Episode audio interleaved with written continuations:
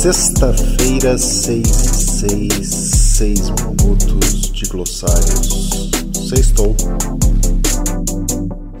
E aí, mais uma sexta-feira. Eu sou Daniel Duft, engenheiro agrícola, especialista em agricultura digital, e hoje a gente vai falar sobre mais um termo. E o termo de hoje é GSD. O que, que significa GSD, você sabe? Se você não sabe, espero que ao final desses seis minutos de glossário você já esteja dominando isso. Mas antes vou te fazer um pedido especial. Se você curte esse nosso Sextou, já compartilha com um amigo seu, já deixa seu like, deixa cinco estrelas e ajuda ele a ficar cada vez mais relevante para que mais pessoas possam também ter acesso e gostarem cada vez mais. Então, conto com você você é uma pessoa especial porque está nos ouvindo aqui e eu tenho certeza que você quer que mais pessoas se sintam assim também. GSD é Grande Sal do Deserto, é genética, sei lá do que. Nada a ver, né, gente? GSD é um termo muito utilizado em aerofotogrametria que se popularizou aí com os drones tendo se popularizado, né, tendo ficado cada vez mais no dia a dia de todas as pessoas e no agro não foi diferente. No agro a gente começou a utilizar drones e começamos a ter que entender o que, que significa o GSD, algo que era bastante distante da gente porque a gente não dominava, né? Tudo que vinha até a gente aí de fontes de imagens geralmente já era algo dado, você não precisava escolher esse atributo, que nada mais, nada menos é do que ground sample distance. Né? O que, que isso significa? Seria a distância entre dois pontos centrais entre cada pixel de uma imagem. O que, que é um pixel? Pixel é algo que eu já falei várias vezes aqui, que é o Picture Element, é a menor unidade possível que você tem dentro de uma imagem. Né? Quando você dá aquele zoom máximo, você vai começar a enxergar tudo craquelado. E aí é aquilo que representa, a unidade mínima que representa algo dentro dela. Né? E essa distância entre seus centroides é o chamado GSD. E aí, por que, que ele começou a ser importante na nossa vida?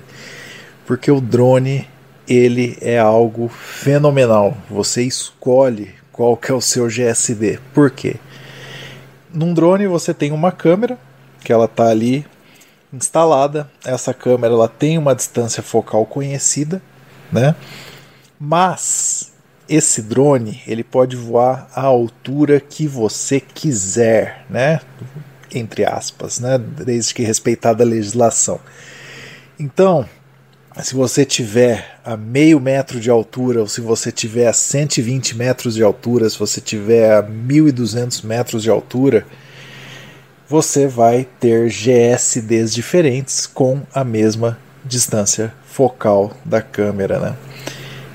Isso é bastante importante porque a resolução da sua imagem, a resolução espacial da sua imagem vai se modificar.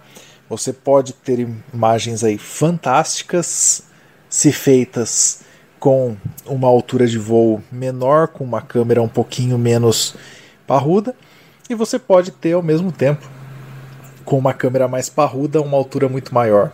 Passo que fazendo isso ao contrário, né, com uma câmera pior, com uma altura maior, você vai ter algo horroroso e com uma câmera menor, melhor, com uma altura menor, talvez você tenha algo aí até demais, né? Você vai ter muito mais resolução do que você precisaria. Isso faz com que a gente tenha que tomar algumas decisões nesse meio do caminho. O que, que eu preciso de resolução espacial para fazer cada tipo de análise? Né? Se eu estou analisando culturas agrícolas, se eu estou analisando topografia, se eu estou analisando doenças, falhas de plantio, se eu estou analisando é, silvicultura, se eu estou analisando pragas, cada uma dessas coisas vai te exigir uma resolução diferente, um GSD diferente, uma altura de voo diferente que você vai ter que definir. Então, para a gente definir o GSD específico, você precisa primeiro conhecer qual que é a câmera que você está voando. Com isso, você vai setar a altura de voo e aí você vai ter o GSD que você precisa para fazer o seu levantamento. Que é uma dica simples, se você voa aí com drones que utilizam o celular como um aplicativo ali para fazer planos de voo ou para fazer a análise ali que você vai ter, você já vai setar automático. Você põe qual é o drone que você está voando, você põe qual é o GSD que você espera e ele já calcula a altura de voo que você precisa. Ou o contrário, né? Pode ser o contrário também. Você põe a altura de voo, ele te dá o GSD. Bem simples, bem tranquilo, sem nenhum problema. Espero que você tenha entendido. Se ficou fácil para você, também ficou fácil para mim. Um grande abraço e até a semana que vem.